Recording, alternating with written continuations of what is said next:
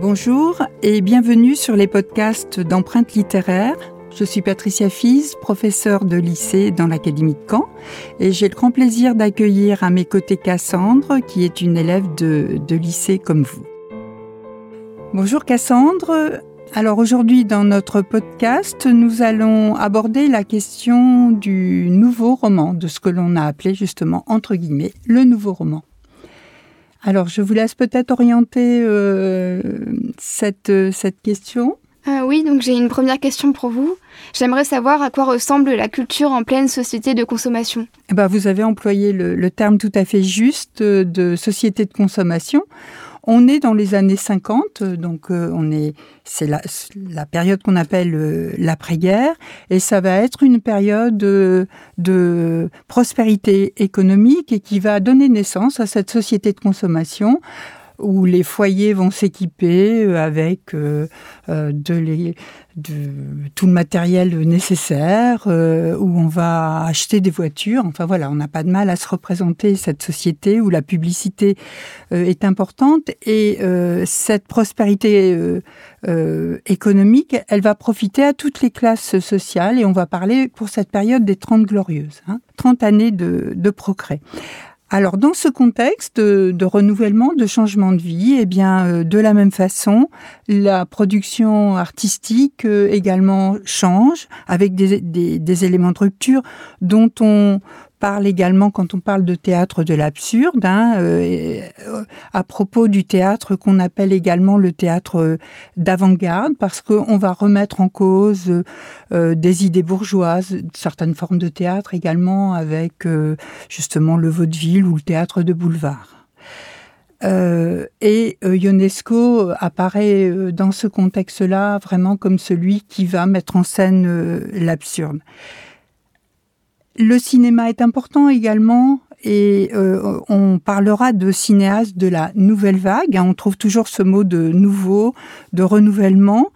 Euh, un cinéma qui va mettre en, scène des héros ordinaires et un cinéma aussi qui, qui montre sa propre fabrication. Hein. Ça parle autant du cinéma finalement que de la vie des personnages qui sont mis en scène et on pense à des cinéastes que vous connaissez peut-être comme Truffaut par exemple ou Godard.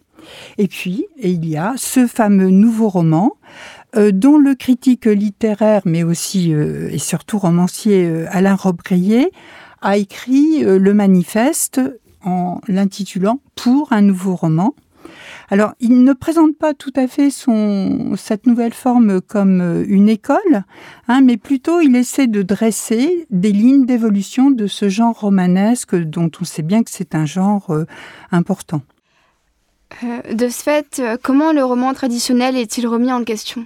Alors vous, avez parfaitement raison de, dire remise en question parce qu'il s'agit bien d'un refus, un refus euh, de, la forme du roman. Alors on peut parler par exemple du roman euh, balsacien, mais disons plus largement du roman, du roman réaliste, dont vous pouvez peut-être nous donner un exemple. Euh, par exemple, Madame Bovary. Ben, par exemple, Madame Bovary. Alors, donc, refus de ce roman réaliste qui est centré euh, euh, ou qui est organisé de façon dans une intrigue linéaire et qui fonctionne de fait sur cette illusion de, de, de la réalité. Euh, refus de, l'illusion d'un personnage, d'un type de personnage, d'un modèle psychologique, euh, mais des personnages, par exemple, comme chez Butor, euh, dans la modification, qui ne, ne sont que un pronom personnel, par exemple, vous, et puis euh, un roman qui réclame de la part de, de son lecteur euh, une activité euh, pour construire, pour parvenir à construire le sens de, de l'histoire. comment fonctionne le nouveau roman? Alors, c'est un roman qui, qui, est centré également sur, ben, sur les mots, sur le langage, qui questionne ce langage. Alors, on a un exemple fameux, c'est Pérec, qui va décider d'écrire tout un roman sans utiliser la lettre E, qui est la lettre la plus fréquente en, français. Hein. Dans son roman, qu'il appelle évidemment La disparition. Hein. Le, travail se fait aussi sur la, question du narrateur. Hein. On, est passé d'un narrateur omniscient, qui nous donnait toutes les informations, à un narrateur qui est absent du récit et finalement il s'agit d'interpréter toutes les informations et surtout la voix, les paroles des personnages, les expressions et leur regard de, de l'extérieur. Voilà comment euh, se construit un modèle d'un nouveau roman très très exigeant, en tout cas pour euh, son lecteur, de romanciers qui sont d'une même génération et qui, dans la mesure où ils vont tous, euh, pour la plupart d'entre eux, être publiés aux éditions de, minuit, vont jouer vraiment un rôle euh, important dans l'esthétique du roman du XXe siècle. D'accord, merci. Donc, euh, si je dois retenir quelques mots concernant le nouveau roman, ça serait tout d'abord l'ère de la consommation. Oui, comme contexte. puis les romanciers d'avant-garde, la remise en question du roman traditionnel, la déconstruction du personnage et pour terminer, le regard du narrateur.